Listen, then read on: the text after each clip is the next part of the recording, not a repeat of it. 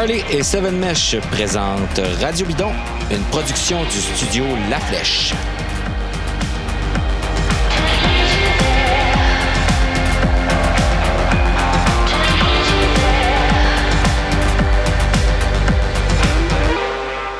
Cette semaine à Radio Bidon, on délaisse le monde de la compétition euh, et on va toucher à quelque chose qui est dans le quotidien de presque tous les cyclistes. Je dis bien presque parce que presque tous les cyclistes maintenant possèdent un vélo dont le cadre est fait en carbone. Mais très peu d'entre nous savons exactement comment c'est fait un cadre de carbone, c'est quoi les principales différences, pourquoi on utilise ce matériau-là plutôt qu'un autre, est-ce que c'est juste parce que ça fait des beaux frames ou est-ce que c'est parce que ça fonctionne bien, etc. Et donc, on voulait euh, poser la question à un ingénieur, à quelqu'un euh, qui connaît sa patente, puis qui peut aussi nous expliquer comment ça fonctionne, puis pourquoi justement ce matériau-là est devenu aussi populaire et s'est démocratisé au fil du temps. Avec moi aujourd'hui euh, pour en discuter, ben, il y a Charles Stigui qui est là. Salut Charles. Salut David. Et Emmanuel Moisan avec qui j'ai fait l'entrevue. Salut Emmanuel. Salut Charles, salut David. Emmanuel, à qui on a parlé, parlé et euh, on va entendre cette entrevue-là qu'on a faite il y a quelques jours. À qui on a parlé, puis pourquoi on parle à ce exactement? Euh, Éric Auger, c'est un solide tripeux de vélo. C'est un gars qui fait du mountain bike depuis le milieu des années 90, euh, peut-être même avant, euh, qui, a, euh, qui, a, travaillé ici dans la région de Québec, là, chez, chez Bicycle Record, au niveau du, du vélo de, euh, du euh, commerce de détail, puis qui s'est formé, qui est devenu ingénieur mécanique. Après ça, qui est allé travailler chez De Vinci au Saguenay pour euh, développer là, euh, plusieurs euh, plateformes de, de, cadres et qui, depuis maintenant là, plusieurs années, a démarré son propre studio de conception. en gros, il, il, fabrique des bicycles de carbone puis il conçoit des vélos de carbone pour d'autres compagnies pour d'autres compagnies. Euh, vous pouvez aller voir sur son site Internet, là, il y a quelques noms de ses clients là, assez prestigieux. Il y en a plusieurs aussi, là, encore plus prestigieux, qu'il ne peut même pas nommer. C'est une euh, sommité là, dans l'industrie, euh, son petit studio qui s'appelle Faction Bike Studio. Alors lui, euh, c'était la meilleure personne au Québec là, à qui parler pour en apprendre un petit peu plus sur ce matériau-là qui a, euh, qui a pris le, le, monde du vélo là, euh, d'assaut depuis, euh, depuis maintenant 10, 10 années certains. OK, on l'écoute ça.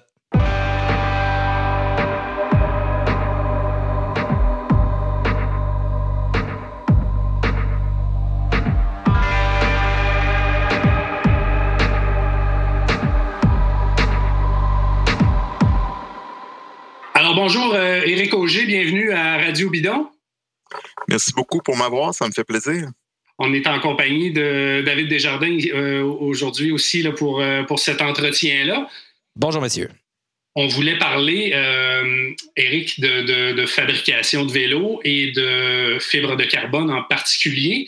Euh, on veut un peu démystifier là, euh, tout ce qui entoure la fabrication de ça, le côté, euh, le côté évidemment là, performance, le, le, matériau comme tel, les avantages, les inconvénients, le développement, toute la recherche. Puis évidemment, là, il n'y a pas grand monde de mieux qualifié au Québec pour nous parler de ça. Euh, tu es à la tête euh, d'une entreprise qui s'appelle Faction Bike Studio. Explique-nous donc un petit peu ce que vous faites précisément, Eric. Oui, euh, ça va me faire plaisir. Dans le fond, Faction Bike Studio, une entreprise qui a été fondée en 2010, euh, donc avec l'objectif d'être en mesure d'offrir des services de design et d'ingénierie destinés aux différentes marques de vélos à travers le monde. Donc, j'avais déjà une expertise en conception de vélos, je savais qu'on pouvait aller encore beaucoup plus loin. Il y a quand même une bonne expertise euh, vélo au Québec. Euh, donc ça, c'est ce que j'ai voulu mettre en valeur. Donc les bonnes pratiques également en développement de produits. Puis on fait écouter la conception, donc de l'idée jusqu'à la partie d'industrialisation. Donc ça veut dire passer par les modèles 3D, les sketchs euh, de styling du design industriel, des calculs virtuels avec euh, la méthode des éléments finis, euh, les plans de fabrication et bien entendu la relation avec les différents manufacturiers, dont la plupart sont en Asie pour la majorité de nos clients. Tu es ingénieur mécanique de, formation. Euh, tu nous as dit que tu avais une bonne expertise là, dans la, conception, la fabrication de vélos. Parle-nous donc un petit peu de ton, euh, ton pedigree, ton background dans l'industrie du vélo. Oui, ben, euh, j'ai toujours eu une, immense passion envers le vélo. Donc, jeune, je m'intéressais déjà à ça. Surtout le côté mécanique, c'est ce qui m'avait amené à travailler dans une boutique de vélo pendant environ six années. C'est partir de là que j'ai commencé un peu à formuler euh, euh, ma formation, mon plan de carrière. Puis c'est devenu assez clair pour moi quand j'étais euh, fin secondaire, cégep, que je voulais devenir concepteur de vélo. Or, il n'y a aucune école qui offre cette formation-là. Donc, je me suis formé un peu au fur et à mesure, en lisant beaucoup, en allant chercher un baccalauréat en, en génie mécanique. En 94, j'ai été embauché par Cycle de Vinci. À l'époque, c'était une très petite entreprise qui comptait euh, moins de 10 employés et qui fabriquait moins de 1000 vélos par année. Puis, j'ai grandi avec cette entreprise-là.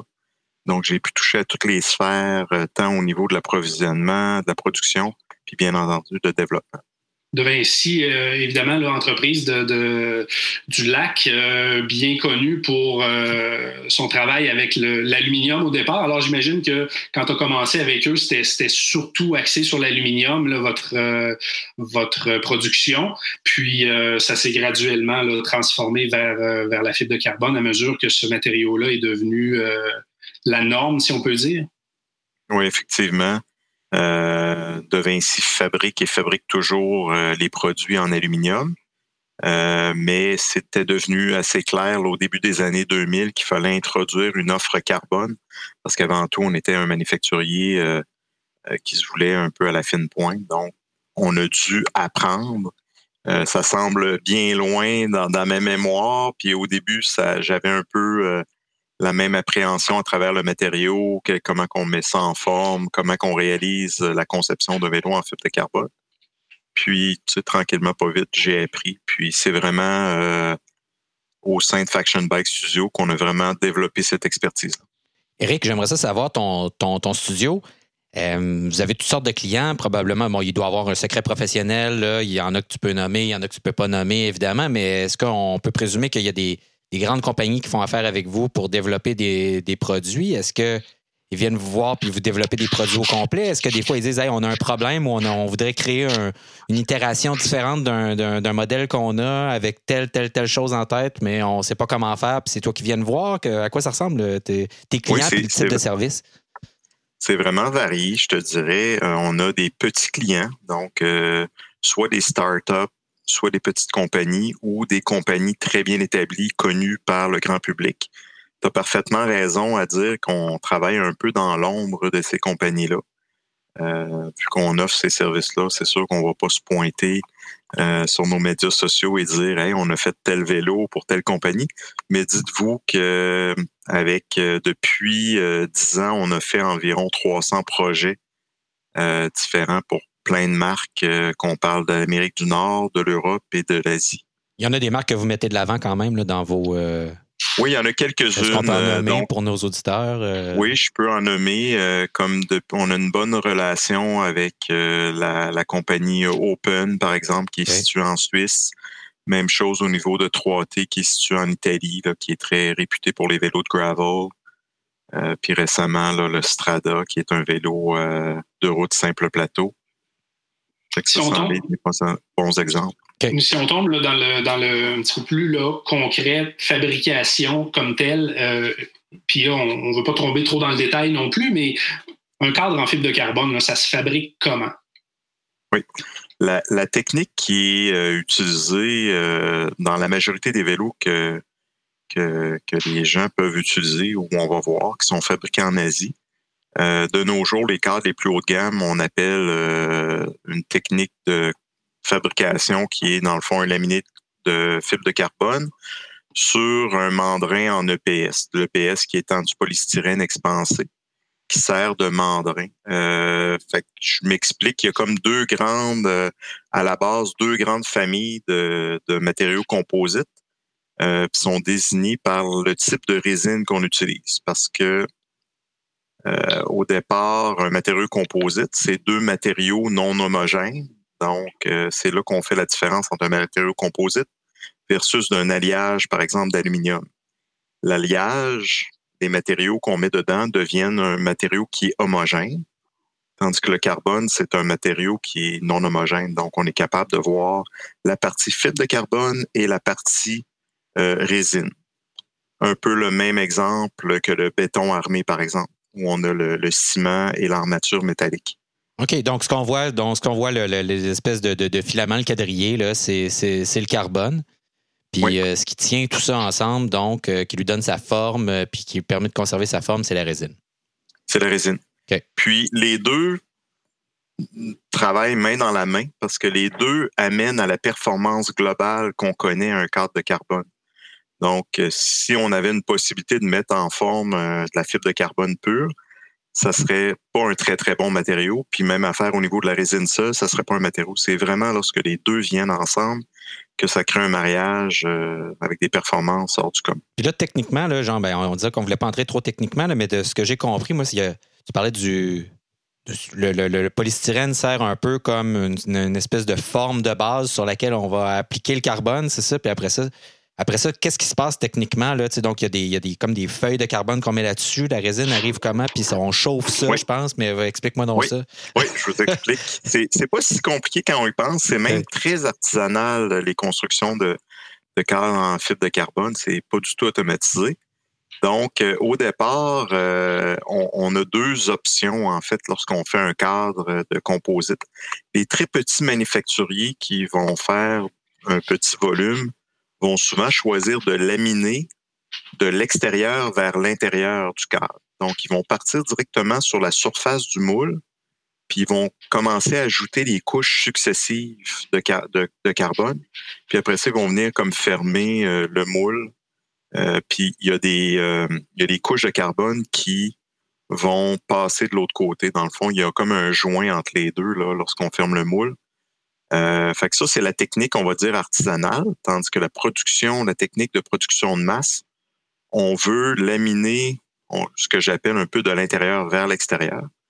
Donc, le mandrin en EPS, le mandrin, c'est souvent, on, on, fait juste référence à ça comme une forme qui sert à supporter pendant qu'on met nos couches de carbone là, on met la première couche, ainsi de suite. Puis c'est comme un peu un mannequin qu'on mettrait des vêtements dessus, là, pour. Euh, oui, oui j'aime l'analogie. C'est bien. Puis, une fois que le laminé, euh, ce qu'on appelle un laminé, c'est plusieurs couches de fibre de carbone. Donc, une fois que le laminé est complet, mais on vient refermer euh, le moule, le moule qui est en métal, qui est en acier. Le moule est chauffé, donc il est placé dans une presse qui est chauffante. Donc, la, à travers la conduction du métal, à travers le moule, donc le, la résine va venir euh, euh, se cristalliser puis emprisonner un peu la fibre de carbone qui est à l'intérieur. Euh, puis le, le, PS qui est à l'intérieur peut tout simplement être retiré une fois que le frame aura été cuit, si on veut. Cet EPS-là peut être réutilisé plusieurs fois ou c'est fini après ça? C'est fini, on, le détruit. En fait, quand l'EPS chauffe, il perd environ deux tiers de son volume. C'est ce qui fait qu'on est capable de le retirer facilement. C'est pour ça que c'est un matériau de choix.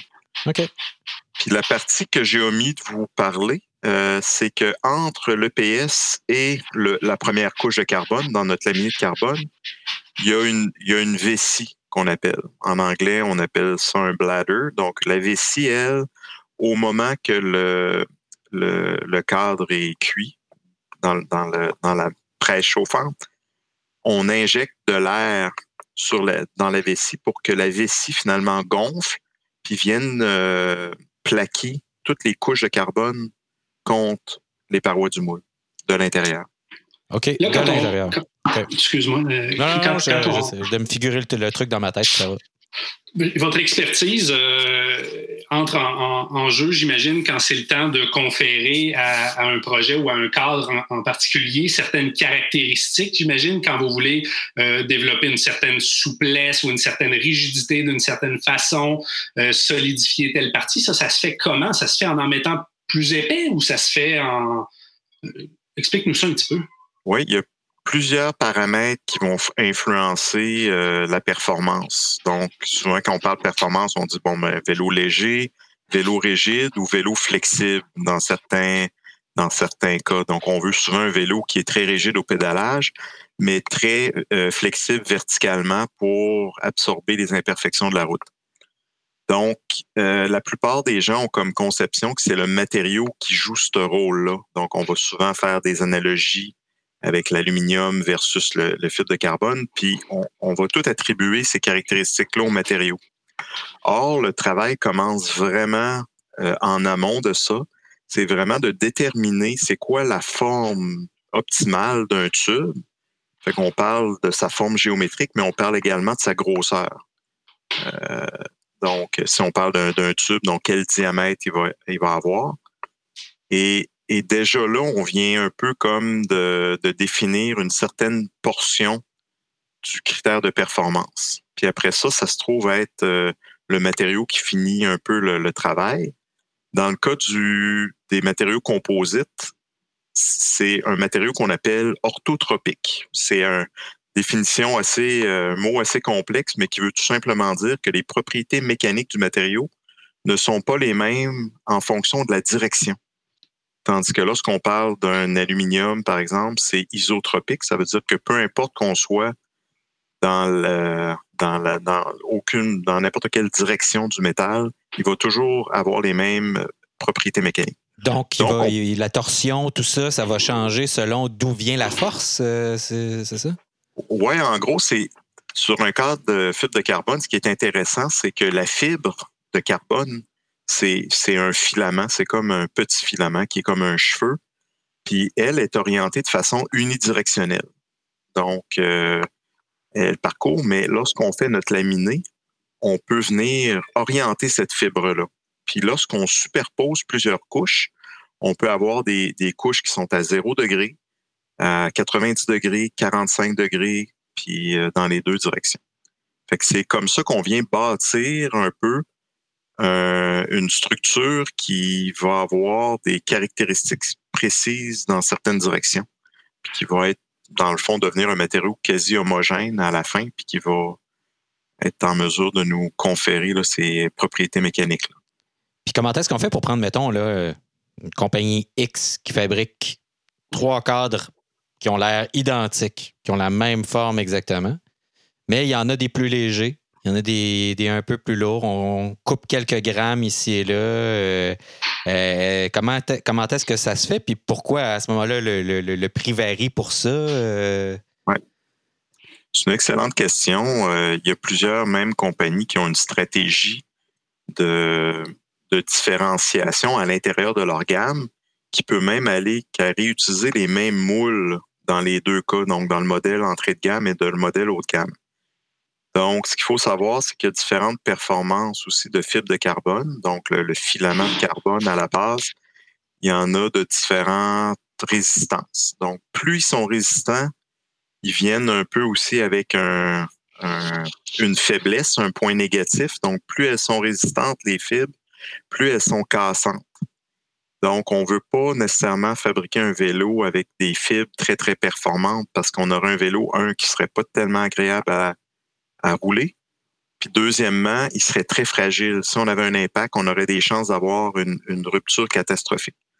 Donc, on fait toujours un échantillonnage de type de fibre de carbone dépendant de l'endroit du cadre, puis des objectifs de conception qu'on a. Puis on se le cachera pas, les objectifs de conception peuvent soit être le vélo le plus léger, le plus rigide sur le marché, mais ça vient avec un prix très élevé.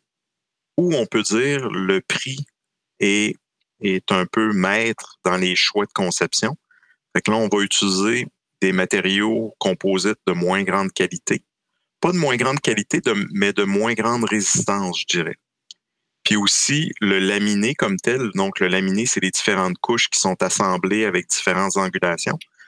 Le laminé va être beaucoup plus simple. Donc il y aura moins de morceaux pour la personne qui fabrique le cadre à venir assembler sur un cadre. Donc on pourrait avoir par exemple, je vous donne un exemple, un cadre qui aurait 150 différents morceaux de fibre de carbone qu'on vient assembler. Puis un cadre très très haut de gamme là, qui serait sous la barre du 700 grammes pour en avoir autant que 300, par exemple. OK. Donc, puis. Ouais, vas-y, Emmanuel. J'allais dire, on va trahir un petit peu notre âge là, parce qu'on a tous les trois là, commencé à frayer dans le monde du vélo euh, dans les années 80. À ce, moment-là, c'était c'était l'acier. Hein? C'était les vélos étaient faits en acier. Et au milieu des années 90, on a vu l'aluminium commencer à, supplanter l'acier. Et puis euh, par la suite, ça a été la fibre de carbone. J'aimerais ça savoir, Eric, quel niveau, là, euh, comment est-ce qu'on peut attribuer ces grands changements-là? C'est une question de, recherche de performance? C'est des impératifs marketing qui drivent ça? C'est, l'avancement de la recherche et du développement dans, les matériaux? Qu'est-ce qui explique là, qu'on change ça? Puis, j'ouvre la question sur qu'est-ce qu'il y a pour la suite après ça? Est-ce qu'il y a un autre matériau qui nous attend dans 5 ans, dans 10 ans? Oui. Bien, au départ, ben, il y a tout le côté euh, recherche fondamentale euh, la plupart des matériaux qu'on utilise dans le domaine du vélo viennent soit des dérivés de l'industrie euh, du sport automobile comme la F1 ou de l'aérospatiale. Puis aussi, le vélo, pourquoi on voit ces technologies-là ou ces matériaux-là apparaître rapidement dans le vélo, c'est que les barrières à l'entrée sont un peu moins hautes que par, par exemple dans l'automobile où il y a beaucoup de certifications à passer. Dans le vélo, là, après l'industrie aérospatiale, on est probablement les premiers à adopter les, matériaux haut de gamme. Il y a aussi, on est en mesure, les vélos se vendent à un prix où on est capable justement de se permettre d'utiliser ce, genre de matériaux-là pour aller chercher la performance. Parce que le moteur, qui est le cycliste, ben, on peut pas lui demander de développer plus de HP. Fait qu'on n'a pas le choix, si on veut augmenter la performance, de diminuer le poids du véhicule sur lequel on roule. Donc, euh, puis pour répondre à la question au niveau de l'acier, ben c'est un peu la, technique qui était comme évoluée à l'époque, où on a, on, se rappelle les fameux Columbus euh, SL, Columbus SLX, où c'est les tubes à parois variables, donc les extrémités du tube plus épaisses que la partie centrale, le SLX où il y avait euh, un renfort hélicoïdal à l'intérieur. Puis, on n'avait pas ça à l'époque avec l'aluminium, même si ça existait. Fait qu'on n'était pas en mesure de faire des vélos d'aluminium aussi performants que les cartes d'acier. Puis, avec le temps, ben, les procédés manufacturiers aussi sont comme le deuxième volet à cette question-là. Les procédés manufacturiers évoluent, puis nous permettent de mettre en forme le matériel comme tel. Donc, lorsque j'ai commencé chez De Vinci en 1994, les tubes d'aluminium qu'on avait sur nos vélos étaient à parois constantes. Puis on sait aujourd'hui, les cadres en aluminium, les parois sont variables, les formes de tubes sont, très variées parce qu'on utilise par exemple des formages, du formage mécanique ou bien de l'hydroformage. Puis il existe un peu la même chose au niveau des composites. Euh, des composites, euh, il y a eu quand même une vague assez importante de matériaux composites au début des années 90 où les tubes étaient collés sur des raccords d'aluminium. Oui, le thermoplastique, je me souviens, le GT avait sorti un vélo en thermoplastique à l'époque. Oui, effectivement. Puis c'est un peu tout le temps la première introduction pour une technologie, souvent qui n'est pas mature, qui n'est pas au point. C'est ce qui fait qu'on les voit disparaître, mais réapparaître euh, dix années ou 15 années plus tard parce qu'il y avait des problèmes. Fait que tu fais référence, par exemple, au thermoplastique. Mm-hmm. Euh, le, tous les cadres que nous voyons de carbone aujourd'hui, la grande, grande, grande majorité, c'est ce qu'on appelle des, thermo, des plastiques thermodurcisseurs. Donc, lorsqu'on applique la chaleur, la résine va se curer puis va devenir solide à, tout jamais. Mm-hmm. C'est pour ça que les cadres de carbone ne sont pas recyclables parce qu'on peut pas refaire fondre le plastique.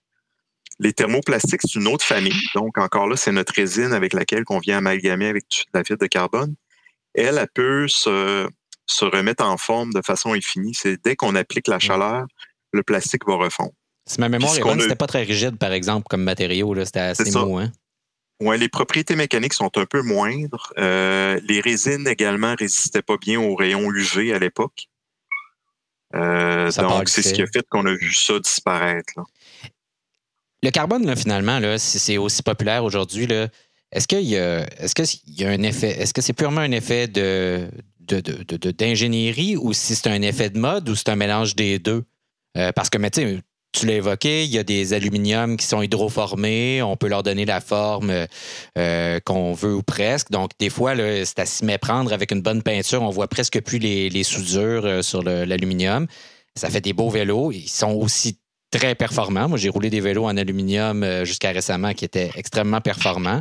Alors, est-ce que c'est parce que tout le monde veut un vélo en carbone? C'est un peu la saucisse high grade, là, ou, ou si finalement c'est parce que c'est la, les possibilités qu'offre le carbone, euh, puis de décliner un modèle, par exemple, avec différentes, dans différentes gammes qui font que c'est devenu aussi populaire que ça? Oui, mais ben, je pense que le matériau à la base offre euh, quelque chose d'assez important, c'est qu'on est en mesure de fabriquer des cadres vraiment plus légers qu'avec l'aluminium. Euh, puis il y a quand même une, assez bonne différence entre les deux parce que les cadres d'aluminium que vous voyez sur le marché sont excessivement optimisés. Euh, donc, ils sont chaque gramme sur le cadre contribue vraiment à la résistance du vélo. En carbone, on n'en est pas encore là. Il y a des exemples. On n'a qu'à penser euh, au nouveau cadre de Specialized qui est sorti de route, qui est aux alentours de 585 grammes. Ça, c'est pour vous montrer à quel point que ça, ça commence à être un produit qui est assez optimisé parce que les cadres, il n'y a pas si longtemps, il y a 15 ans, les cadres de vélo de route en fibre de carbone, c'était 1200 grammes. Donc là, on est à la moitié du poids 15 ans plus tard. Fait que là, on commence à, à rentrer dans cette ère d'optimisation-là pour le fibre de carbone la, limite, la, limite, se trouve où exactement là, à, ce niveau-là? Je veux dire, à un moment donné, on ne pourra pas arriver avec des, des, vélos, des cadres qui vont peser 225 grammes ou, corrige-moi si je me trompe? Euh, non, je pense pas qu'on puisse y arriver. Euh, on, doit commencer à frôler la limite, là, euh, c'est sûr. Parce qu'après ça, il y a même des d'autres types de problématiques qui, qui se produisent. je connais des exemples de vélos qui étaient très bien optimisés pour on va dire, un usage normal. Donc, il rencontre toutes les, toutes les, euh, les standards, les tests pour rouler, mais le tube n'était pas assez fort pour supporter une personne qui veut s'asseoir euh, au début de l'arrêt puis à la fin de l'arrêt parce que la personne a voulu s'asseoir sur son top tube, par exemple. Fait qu'on atteint une limite qui n'est pas nécessairement la limite de la performance du vélo dans son utilisation comme typique. Euh, mais mais c'est clair que lorsqu'on parle d'un cadre euh, sous la barre des 600 grammes, on a un produit qui est quand même assez optimisé. Puis ce qu'on voit apparaître dans le radar maintenant, euh, c'est il y a eu un peu un abus de ces termes-là, donc les nanotechnologies, qui sont essentiellement des, des nanotubes de carbone qui sont insérés dans la résine. Donc c'est un peu comme une poudre, si on veut, qui est dans la résine puis qui vient augmenter la résistance de la, portion de la résine avec cet additif-là de, petits de, de, tubes de carbone de l'ordre du nanomètre. Euh, mais le, dans, le problème, c'est que ça coûte excessivement cher. Fait que lorsqu'on voit cette terminologie-là sur des vélos, des fois, c'est une petite pincée qui, qui fait absolument rien de façon mécanique, mais qui est là dans ce cas-ci un peu plus pour le marketing, je dirais. C'est la, vraiment de la poudre de perlin-pimpin. Yes, yes.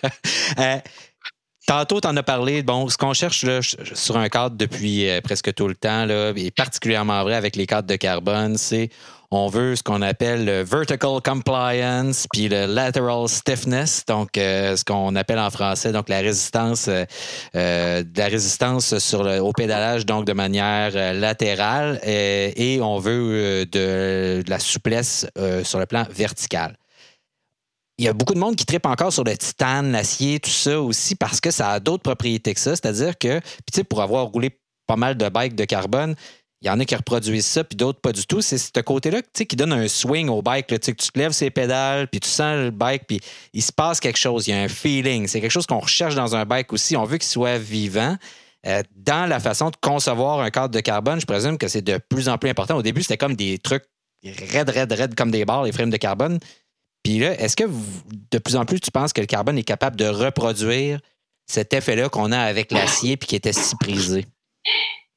Oui, on ne pourra peut-être pas le recréer à 100% mais c'est sûr qu'on connaît mieux le matériau puis on, connaît mieux comment l'utiliser. Euh, on dit souvent euh, chez nous, il n'y a, pas de mauvais matériaux, il y a seulement que des mauvaises applications. Fait que quand on utilise un matériau, il faut connaître c'est quoi ses forces, c'est quoi ses faiblesses, puis concevoir en fonction de ses forces. Dans ce que tu mentionnes, il y a beaucoup, euh, le, au départ, ce qui fait que les vélos étaient très rigides, c'est que les entreprises qui fabriquaient ces cadres-là avaient un très grand facteur de sécurité et ils faisaient juste mettre plus de fibres de carbone pour éviter que le cadre casse ou qu'il y ait une rupture de façon catastrophique. Mm-hmm. Mais ça faisait que le cadre devenait euh, comme une barre de fer, puis qui n'était pas très plaisant à rouler. Maintenant, on connaît mieux un peu les limitations, on fait beaucoup plus de calculs, on fait beaucoup plus de tests. Donc, à ce moment-là, on est capable aussi d'optimiser à la fois la forme du cadre, puis à la fois le laminer, puis pour lui permettre d'être euh, rigide dans une direction, mais très flexible dans l'autre direction. Puis là, on commence un peu à, se rapprocher des caractéristiques souhaitées. Donc, quand tu parles du laminé, c'est, mettons, à tel endroit, on va mettre euh, les feuilles de carbone comme ça, dans ce sens-là. Euh, je, vulgarise de manière grossière, là, mais tu sais, puis à tel autre endroit, on va en mettre plus, mais dans, seulement dans ce sens-là pour avoir justement le carbone qui va plier dans, à cet endroit-là. C'est bien ça? Oui, c'est ça. C'est dans le fond, c'est l'orientation des fibres puis le nombre de couches qu'on met euh, de façon successive. Puis les matériaux composites ont été utilisés depuis longtemps comme des matériaux qui étaient euh, quand même assez flexibles. Il y a eu, par exemple, des lames de suspension euh, sur la Corvette depuis toujours. Donc, c'était des lames de ressort en composite mm-hmm. qui étaient utilisées. Fait que ça peut être quand même très, très flexible. il suffit juste comme de concevoir en conséquence. Ah oui, puis il y a des ailes d'avion, d'avions de chasse, des choses comme ça qui sont, qui sont faites en composite aussi. Puis on, on, le sait, quiconque a déjà embarqué dans un avion sait que des ailes d'avion, il faut que ça bouge. Donc, euh, c'est ça. Emmanuel, une autre question? Ben, on, a, on, a, parlé à Éric Auger, euh, l'ingénieur. J'aimerais ça parler à Éric Auger, le cycliste, euh, maintenant. comment comment utilises-tu ton, ton, temps de vélo ces temps-ci? Ben, ces temps-ci, c'est beaucoup de vélo de montagne durant l'été, puis euh, gravel bike euh, dans l'entre-saison, donc printemps-automne, et fat bike durant l'hiver. Fait que 100% de vélo euh, à l'année, all the way. Et je sais qu'à une certaine époque, tu étais un coureur de, de, de course de, de, 24 heures. Est-ce que cette époque-là est révolue ou... Pas mal derrière moi, je te dirais. Le temps me manque et puis il y a un peu le sentiment d'accomplissement. Tu sais, il y a eu beaucoup d'heures qui sont allées dans, dans ces entraînements-là pour euh, être en mesure de pouvoir faire six courses de 24 heures dans mon été.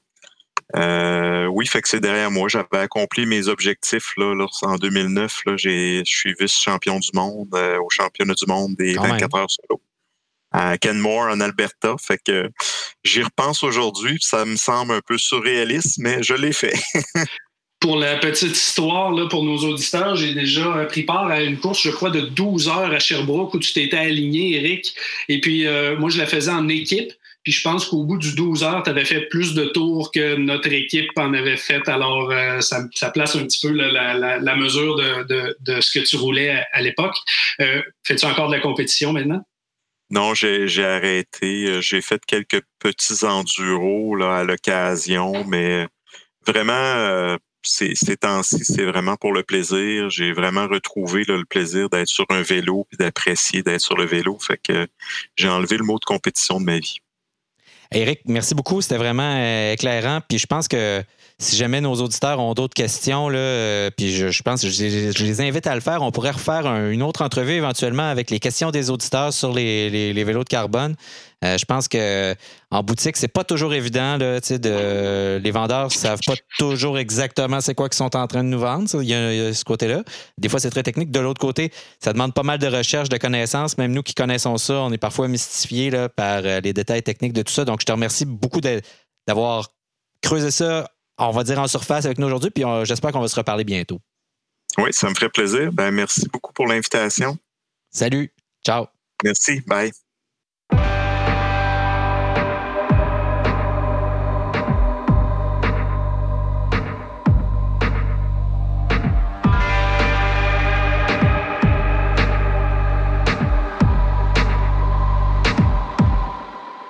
C'est vraiment un monde fascinant, super intéressant euh, et auquel euh, nous donne, il nous donne accès, Eric euh, Auger,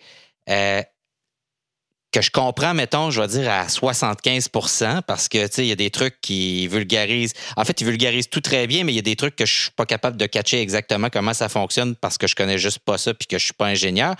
Si vous, là, messieurs, vous aviez une chose à retenir, y a-t-il un truc que vous retenez de, cet entretien-là euh, qui vous a fasciné, intéressé, mystifié? Ben, pas, non, pas une chose en particulier. Il y a un tas de choses. Euh, ce que je retiens, en fait, c'est que j'ai hâte de lui euh, qu'on lui reparle, qu'on lui shoot d'autres questions. ça, a fait, ça a fait naître plus de questions. Ça a amené beaucoup de réponses. Euh, j'ai aimé beaucoup la façon dont il expliquait la différence entre le composite et l'alliage, en quoi le carbone est un composite et non pas un alliage, puisque ça a comme euh, possibilité et limitation. Euh, comment aussi le développement des matériaux a permis de, de, développer, d'alléger, de rendre les vélos plus performants et que la performance n'est pas nécessairement liée à, à la légèreté du produit. Euh, tu l'as bien mentionné pendant l'entrevue, à un moment donné, tu parles d'un vélo que tu veux que le vélo te redonne quelque chose, que le cadre ait un swing, si on veut. Que quand tu pèses d'un côté, que ton cadre y revienne, mais pas que ça soit raide comme une barre. C'est ça, c'est le principe d'un panier de raquettes de tennis. Dans le fond, euh, tresser moins raide, la balle va repartir plus vite. C'est l'effet mm-hmm. qu'on veut rechercher, puis ça nous ramène au, je me rappelle d'avoir couru sur un, vélo de carbone de première génération avec des logs en aluminium. Euh, c'était Easton qui faisait le carbone dans ce temps-là. C'était raide comme du béton et probablement plus. Une des pires expériences sur un vélo de ma vie. Puis évidemment, ça, ça, a beaucoup évolué là, depuis 15-20 euh, ans. Fascinant comme personnage, vraiment. Euh, puis tu le mentionnais, tu mentionnais, Charles, euh, avant, avant qu'on fasse l'émission, là, euh, une des choses que, que tu avais trouvé très intéressante aussi, c'est qu'il n'y a pas nécessairement de. Tu as dit que, comme Eric a dit, qu'il n'y avait pas nécessairement de mauvais matériaux, mais a des mauvaises applications, puis euh, des mauvaises façons de faire des produits. Euh, c'est une des choses que je retiens aussi de, cette entrevue-là, parce que dans ce monde-là, là, on a vu, euh, on a vu euh, le meilleur comme le pire aussi là, dans la fabrication de vélos. Puis là, je parle pas juste le carbone.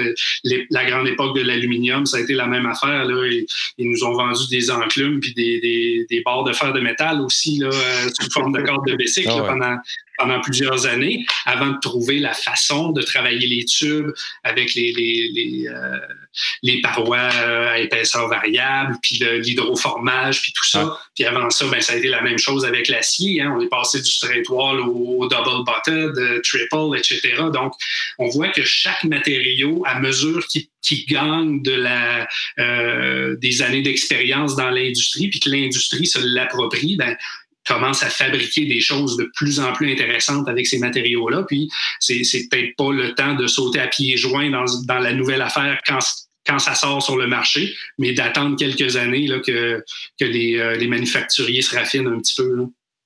J'ai beaucoup aimé aussi le fait que son approche est pas émotive, c'est une approche objective des matériaux qui donnent des résultats différents. Puis évidemment, parce que, bon, je vais parler un peu plus pour le vélo de route. On est un peu puriste, un peu snob. Euh, on aime ça dire que oh, mon vélo réagit de, telle façon, mes roues de carbone sont euh, comme ça, pas comme ça.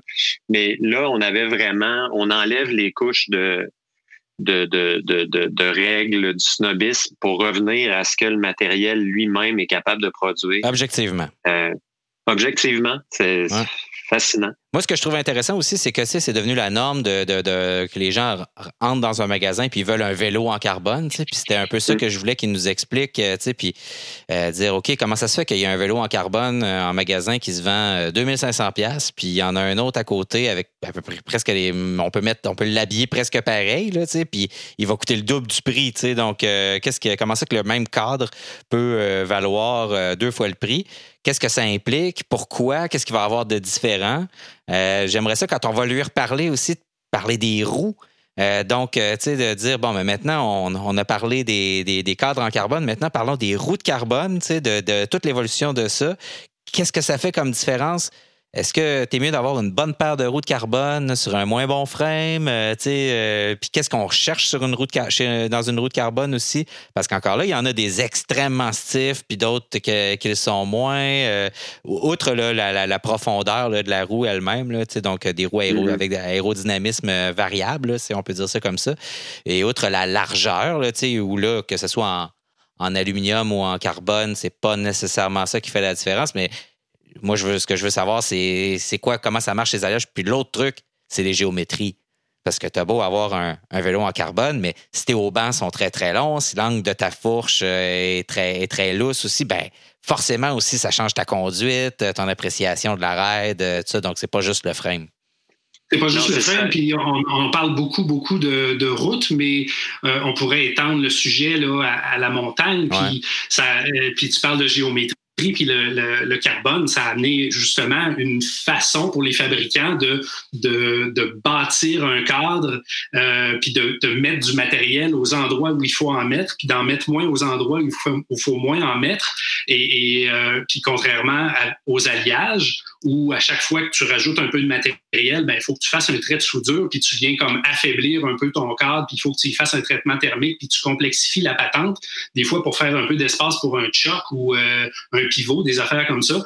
La fibre de carbone, avec son moulage, permet là, justement de, de, contourner ces problèmes-là, puis de justement de faire des cadres qui sont extrêmement solides là où il le faut, extrêmement légers à d'autres endroits. Alors, euh, c'est ce côté-là du, cyclisme, le, côté montagne, énormément bénéficié aussi de mm. ces avancées-là en termes de fabrication. Hein. Ça, je ne connais pas assez ça, mais peut-être aussi même des modèles qui n'étaient même pas possibles de faire ou des géométries, de, dans le sens du fonctionnement de justement du, triangle arrière, ou de la façon dont c'est fait. Euh, est-ce que le carbone, justement, a jusqu'à transformer ça, révolutionner? Est-ce qu'il y a des designs qui existent à cause que du carbone? Probablement que oui, mais je ne le sais pas.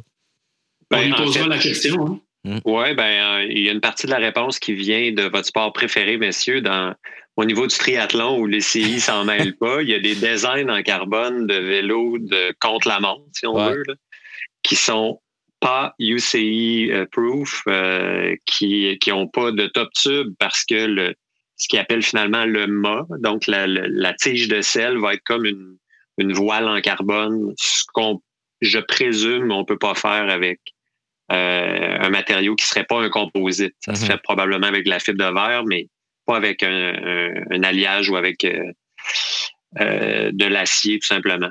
Bref. Je ne veux, pas te contredire, Charles, mais mon sport préféré, c'est pas le triathlon, c'est la, la luge à deux. Ah! D'ailleurs, tu connais tous les champions ukrainiens de la Géorgie, de la. Euh, on a fait des blagues là-dessus sur les réseaux sociaux, puis euh, ben moi je pense qu'on fait des jokes, mais je pense que tu le sais pour vrai, c'est quoi leur nom. Mais euh, donc, messieurs, vraiment une conversation super intéressante sur ces matériaux-là. Puis je pense qu'on va rappeler Eric plus tard. On a d'autres questions à y poser. Euh, d'ailleurs, si vous, les auditeurs, les auditrices, vous en avez aussi, euh, vous pouvez nous les écrire sur les différents réseaux sociaux euh, où on, on sévit, principalement Twitter, mais aussi on est partout ailleurs. Donc, vous pouvez nous trouver à Radio Bidon, c'est assez facile. Évidemment, on vous invite à vous abonner à Radio Bidon sur iTunes, sur les différentes plateformes, sur Spotify. On est un peu partout. S'il y a des, des balados, on est là. sur SoundCloud, évidemment, vous pouvez aller nous faire un petit don si ça vous tente, justement, avant d'enregistrer cet épisode-là. On est en train de se dire qu'on allait s'acheter du nouveau matériel, donc euh, si vous voulez nous aider à le faire, parce qu'on est obligé d'enregistrer tout ça à distance, puis on ne se sert plus jamais du studio, donc ça demande des bidules différents. On n'est pas tout seul, hein, c'est... Euh, tout le, monde est, tout le monde est à la maison. On fait des, des réunions sur Zoom, sur Meet. Êtes-vous tannés, vous autres, les gars, euh, de faire des réunions sur Zoom? Moi, je t'en ai. Ça va, ça va encore. Là. ouais, moi, je On met encore. Ouais, mais je pense en fait qu'on met encore tous des pantalons pour faire euh, les émissions, là, à moins que vous, ayez quelque chose à nous annoncer, là, mais euh, ça va encore. Ah non. Ne lèverez pas. Là. Non, mais. Euh, Excellent. Bon, écoutez, euh, merci, messieurs. On se reparle bientôt. Euh, de, très joyeuses fêtes à vous. Ah, et puis c'est vrai, les gens de nos amis là, du, du Roadbook là, qui publient chaque année un almanach cycliste de la course cycliste m'ont écrit cette semaine, donc pour nous dire que les auditeurs et les auditrices de Radio Bidon auront un rabais s'ils veulent acheter ça. Je pensais même pas qu'elle en faire un, étant donné la drôle de saison euh, qu'on a eue, mais ils m'ont écrit hier. Alors, euh, je, on va, si vous nous suivez euh, sur les, les réseaux sociaux, on va partager avec vous là-bas un code qui va vous permettre d'obtenir un rabais pour ce magnifique ouvrage là, qui publie chaque année, qui est extraordinaire. C'est vraiment un almanach. On décrit chaque course, la température qui faisait cette journée-là, un résumé, qui, qui était dans l'échappée. vous pouvez pas le voir, mais Charles est en train de nous en montrer une édition là, qui, qui s'est procurée. C'est un magnifique ouvrage. Donc, euh, je vous, on vous revient dans les réseaux sociaux pour vous offrir un code que vous pourrez utiliser d'ici Noël si jamais vous voulez le commander. Auditrice, auditeur, merci beaucoup d'être là. Charles, Emmanuel, merci à vous deux. Merci à nos invités aussi. Yes, très bientôt. Merci à nos invités. Merci à Gabriel Bourdage au montage, à Millimétrique et les deux luxe pour la trame sonore de cette excellente émission. Et on vous dit, euh, comme disait l'autre, thanks folks and God bless.